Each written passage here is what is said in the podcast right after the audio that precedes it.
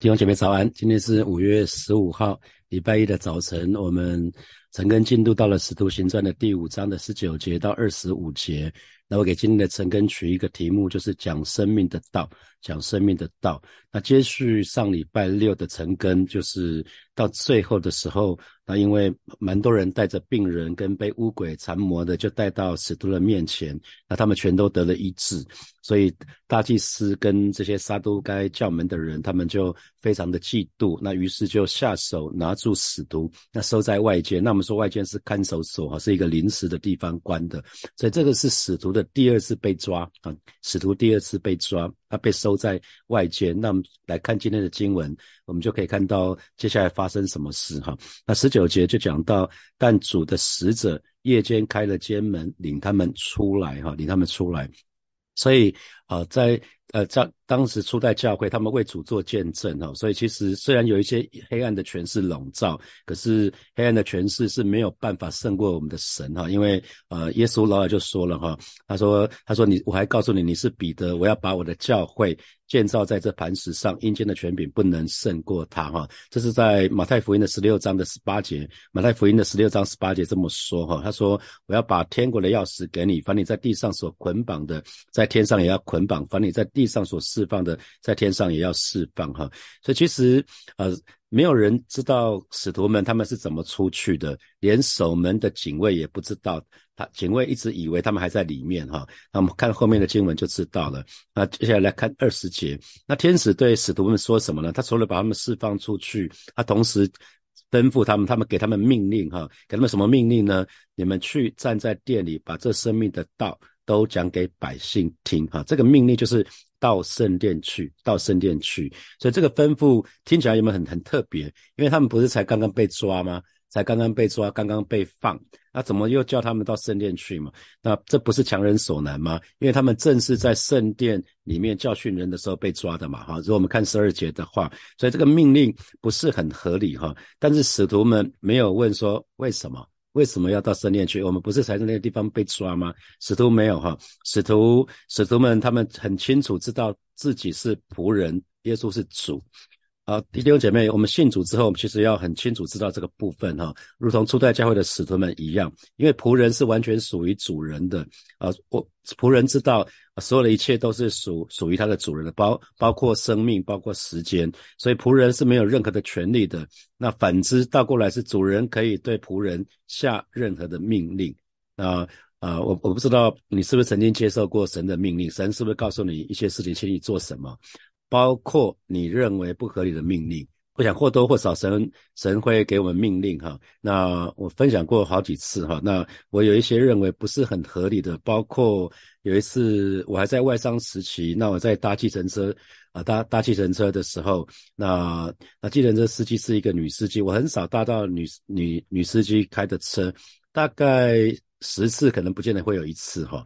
那那一次就。就搭到这个女司机的的车，那圣灵就跟我说，呃，通常通常我在车上都会拿个笔记本写，说待在在想说，待会我去看到这个客户的时候，我要跟他说什么，我应该问哪些资讯，那那就会想一些事情，稍微整理一下思绪哈，就没想到圣灵跟我说，你去跟这个女司机说说话。那我就想说，我会不会听错了？跟这个女司机没什么好谈的，她又不是我的朋友，我也没什么好跟她谈的。这是我信主两三年左右的事情。那、那、那、那我就继续做。我说，我因为我听错了。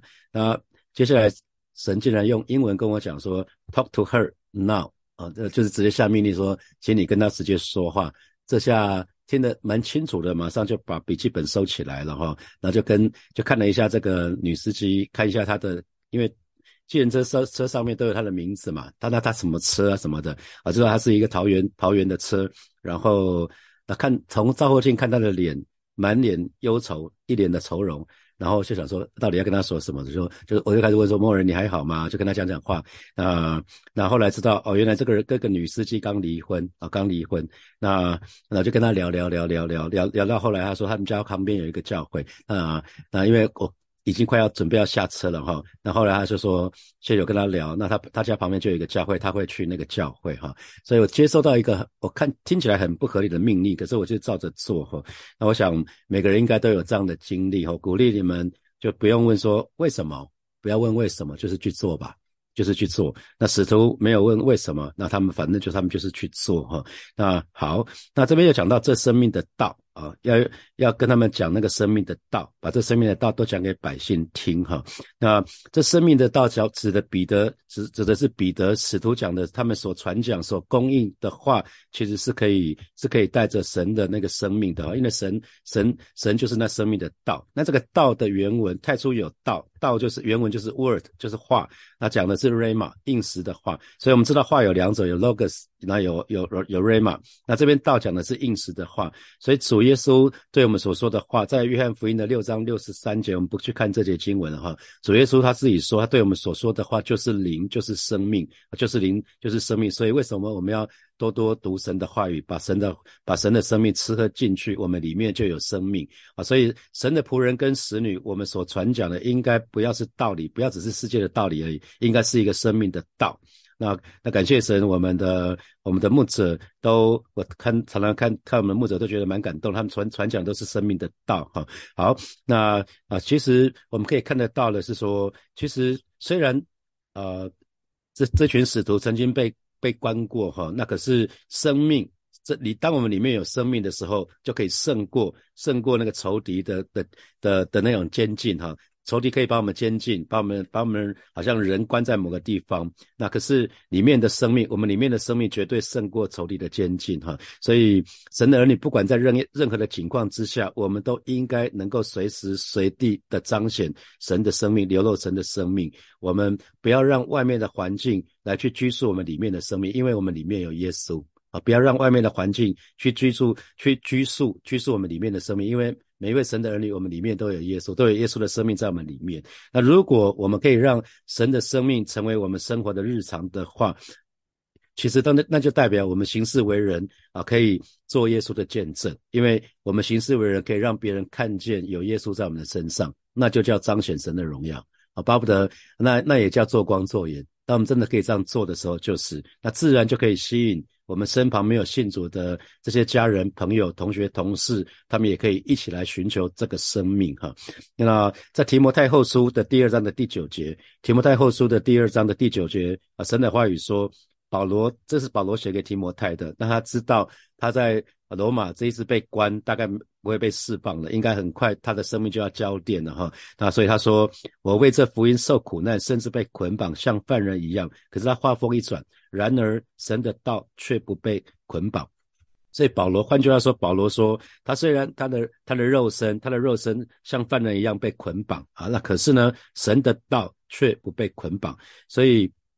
这是这是对对神的对神的儿女非常重要的一件事情哈。有的时候我们可能物质上环境上感觉我们是被捆绑，可是当我们所说的神神的道是不会被捆绑的哈。那还有记得传福音的时候，有的是并不是当你传福音的对象，并不是每一个听见的人都会说哦谢谢你。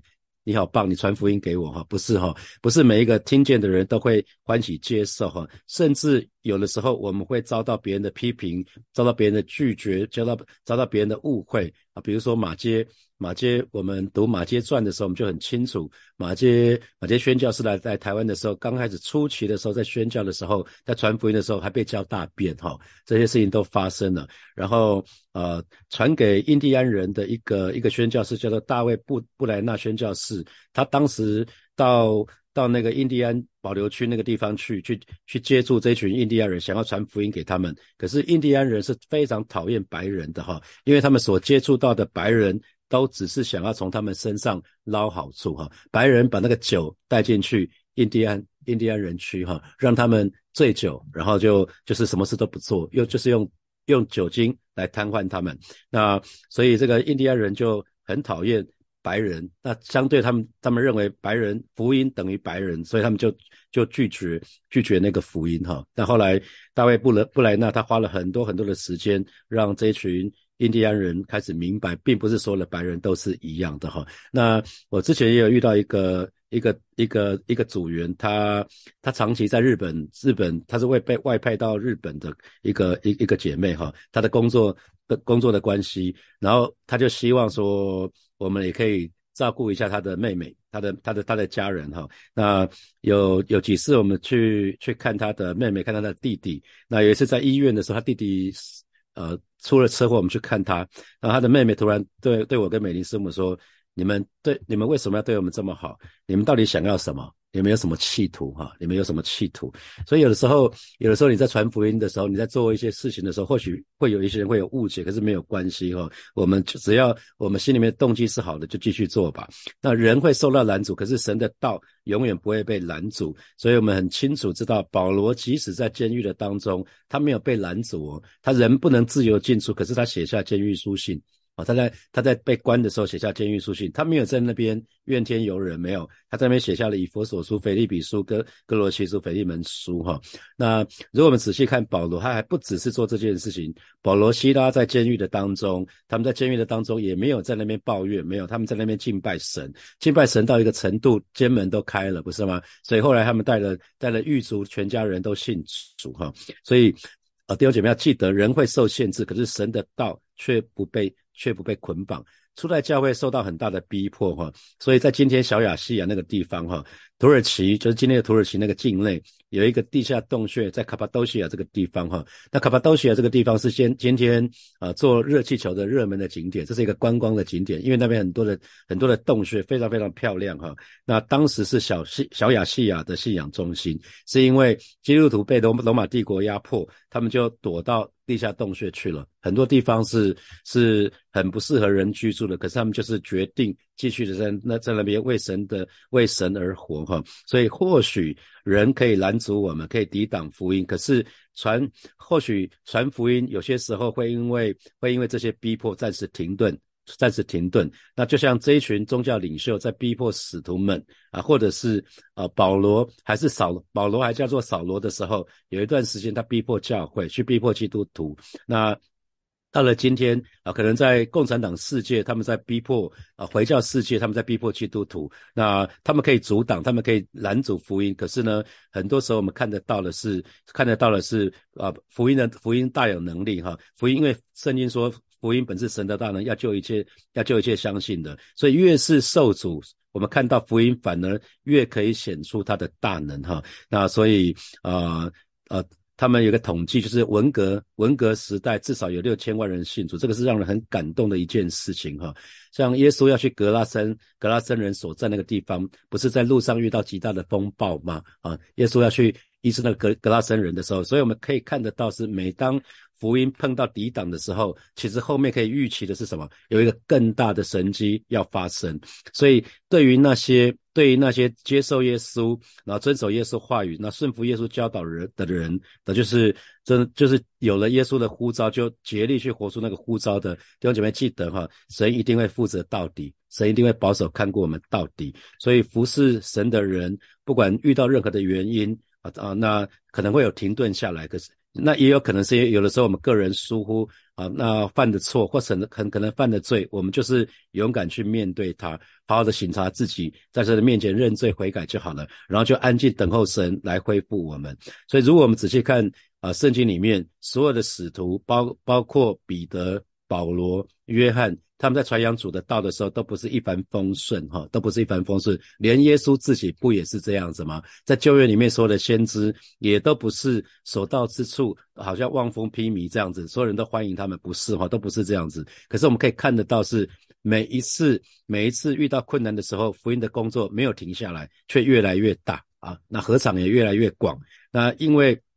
我们看到这群使徒们，他们永远是来到神的面前，与神面对面啊。他们有一些安静在神的面前的时间，去等候神，去明白神的心意，然后呢，就按照神的心意去做哈。那当我们愿意这样做的时候，专心顺服的时候，神一定会负责到底。那我们来看二十一节，使徒听了这话，天将亮的时候，就进店里去教训人。那新普京的翻译是，使徒就照着吩咐。在黎明时分来到圣殿，哈，所以我们看到使徒是非常非常的顺服，那也是大有胆量，明明知道到圣殿去到圣殿去是一个是一个冒险的行为啊，可能是冒着再一次被抓，那这次再被抓，可能就不像之前这么简单了哈。可是他们是绝对的顺从神，我们可以看到啊，初代教会的这一群使徒，他们是绝对的顺从神啊，他们就继续去做了，就有点像我们说明知山有虎，偏向虎山行哈。我们看到几位宣教士来教会分享的宣教士，他们不就是这样子吗？他们明明知道宣教。充满许多困难，充满许多挑战啊，可能会有危险啊，充满未知，可是他们还是要去。为什么？因为这是神给他们的使命啊，神给他们的使命。好像王新桥宣教士，他到伊拉克去，他冒着生命的危险，他今年要到，好像要到蒙古去的样子。好，那谢立轩宣教士，他要到非洲去，到印度去，其实都是一样的道理哈。那今年有一群有一些人是穆宣，他们到穆斯林、到回教世界去是一样的。那保罗。保罗明明知道回耶路撒冷去会遇到什么，好，在在使徒行传二十二章那个地方，那是保罗明明知道接下来会发生什么事情，可他还还是决定顺服神的心意哈。那我们接下来看，那大祭司和他的同人来了，叫其公会的人和以色列族的众长老，就差人到监里去，要把使徒领出来哈。所以我们看到这好像电影的场景哈，一群一边是使徒，使徒们就到圣殿去了，黎明时分就到，另外一边是。那个祭司长、祭祭大祭司、祭司长、文士长老组成的这个工会，工会这是啊犹太人的最高法院，他这是宗教法院的意思，宗教法庭。那二十二节，二十二节讲到说，但差役到了，却不见他们在监里，就回来禀报说，啊，那圣殿的看守圣殿的人啊，看圣殿的守卫就来到监狱，那监监牢那个地方有监牢的守卫，他们发现使徒不见了，就气急败坏回到公议会报告说，啊，我们。看见这二三节，我们看见监牢关的极妥当，看守的人也站在门外，及至开了门，里面一个人都不见哈。所以表示什么？表示狱卒看守监狱的人没有失职哦，因为因为他们并不是在那边打瞌睡，不是哦，他们在外面守着。可是打开门的时候呢，打开门的时候，里面竟然一个人都没有，就好像变魔术一样，使徒们就这样平白就不见了。所以，所以。我相信这个看守，这个这个禀报回来禀报的时候，里面一个人都不见。那因为因为外面的监狱的守卫，或者是这个啊圣殿的这个圣殿的这个这个守卫，或者是监狱的守卫一样，他们一定都都会很纳闷，到底发生什么事啊？使徒怎么会不见？又不是只有又使徒们怎么会凭空消失呢？那他们现在在哪里？他们一定马上就有这些问题哈。那那。接受这个这个回报的，就是守殿官还有祭司长，他们听见他们回报的话，就心里犯难，不知道这事将来如何。好，那心里犯难，对照新普京的翻译，其实讲得很清楚，就是他们感到很困惑，感到很困惑，才把他们下在监狱里面，只是暂时放在外监里面，结果怎么这些人就不见了？那这还得了？那他们说后面这一段话说，不知道这事将怎么了结。那就意思就是戏怎么唱下去呢？啊，不知这次将来如何，表示事情的发展后果难料，他们不知道如何是好。啊，这一群是宗教领袖哈，这一群人是宗教领袖，他们是最有权柄的人。那我不知道弟兄姐妹，你是不是曾经经历过一些事情？那你不知道后续会怎么发展的哈？那我还在职场的时候，曾经在接一个部门，接一个很大的部门的时候，当时被赋予的使命就是要。找到大客户，那我就拟定了一些策略，想要想要取得客大客户的合作。那将近两年左右，进展是非常非常的缓慢哈。那我喜欢的客户，客户都不喜欢我；不喜欢的客户常来烦我。我就当时有遇到这种这种这种情况哈，所以我才会说我很明白圣经里面说彼得打鱼，那中夜打鱼可是一无所获，那个感受好像你能够做的都做了。那结果跟你预期完全不一样，心里面就充满很多的无力感。如果你摆烂，你也不会有无力感，因为你放弃了。可是如果你很你很努力，你把自己可以做的、可以想的方法、可以想的都想了，可以做的都做了，那当结果还不如你预期的时候，你就会觉你就会觉得无力感，因为你心里面不知道还能做什么啊，你你已经觉得啊，是不是该放弃啊？你会感到困惑。那呃。我就会跟神祷告说：“主啊，你这不是你带我来的地方吗？”那我就会跟神说：“哦，我已经无能为力了，我我不知道该怎么办。上帝，你来吧，哈。那我想在今天啊，有人称今天这个时代叫物卡时代，物卡大家可以听我在讲道的时候讲过这个 VUCA 这四个字哈，VUCA。那 VUCA 分别代表那个动荡性 V 是 volatility，就是动荡性。三年前，二零二零年疫情发生，然后接下来很多城市就封城啊，那很多城市就封城，很多很多很多不可预期的事情就发生哈。那可是我很多朋友就是说，当时他们预期那一年应该会很惨的，结果没有想到生意竟然没有受到影响啊，生意竟然没有受到。二零二零年，如果你仔细看的话，旅馆旅馆业很惨，旅游业很惨。可是电子业没有受到影响，我的朋友大多数是在电子业，在在那个资讯业，结果他们不止没有受到影响，还还接到很多的追加订单，啊，那这是当年的情况。结果好景不长，到了去年的时候，突然发觉客户开始坑单了，啊，客客户开始说我没有办法，我没有办法，本来跟你跟你订的订的东西没有办法坑单了，结果现在才。才没有不到两年的时间，从一片大好突然变成一片大坏，没有已已经看不到前景怎么样子了。好，然后客户要开单，然后所以台湾很多公司都库存满底。如果你看看最近的经济日报的话，就可以看到台湾很多上市的公司，他们现在是很辛苦的情况哈。这是他们已经春天了，可是他们说这是他们工作当中的。的寒冬啊，这是一个寒冬。然后因着因着很多事情发生，所以我们说这是一个充满不确定性因素的时代 （uncertainty）。那比如说啊，去年的苏俄跟乌克兰的战争到现在已经超过一年了哈，还不知道会怎么样子。我们不知道，没有人会知道这个事情会怎么了结。其实也很像是吧？那呃，到了今年那个 Chat GPT 这个一出来的时候，哇，很多人就想说，那以后的工作会不会被这个人工智慧会取代掉啊？那特别是从去年年底、去年十月的时候，美国的前七大最知名的企业集体裁员啊，除了 Apple 之外，都都裁员了。那到今年的四月、三月底、四月初，Apple 也裁员了，Apple 也撑不下去，Apple 也裁员了。那很多人就会想说，那如果连这些公司都这么赚钱，他们也裁员的话，那我们怎么办呢？啊，那到了到了那个 C chaos，就是混乱、混乱性。如果我们再看到这几年那个汇率可以从二十七到到三十二，那从三十二又回到三十，好像坐云霄飞车一样啊！一一下子，那股市也是一样，可以冲到我不知道多少，没没没看股市，不知道有没有到两万点，可以到很高，然后又可以又又可以到很低，好像。好像真的是一下高一下低，更没人知道。好像该高的时候不高，该低的时候也不低，完完全完全都不能预期。那通通膨也是这样，通货膨胀说来就来啊，到现在还没有还没有止息的现象哈。这都是一个混乱，这个时代有很多的混乱、混乱的混乱的因素，所以很多时候我们会觉得，哎，我们无能为力。好像我们能做的也不多，那也不知道这个后续发展会怎么样哈。那最后那个 A V U C A 嘛，A 是模糊性 ambiguity，那到底该怎么办？你会想说，哎，这样做好像也有问题，那样做好像也不是最好的方法哈。所以这种情形，神的儿女就是来到神的面前吧。那。